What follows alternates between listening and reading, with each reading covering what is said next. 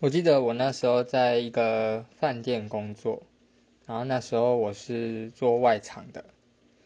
然后那时候我要去厨房拿菜的时候，厨房跳出一只老鼠，我就看那个厨师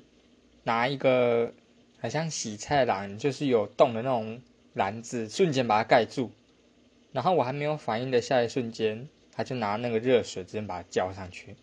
然后就说来拿去丢掉，哇！让我吓个大。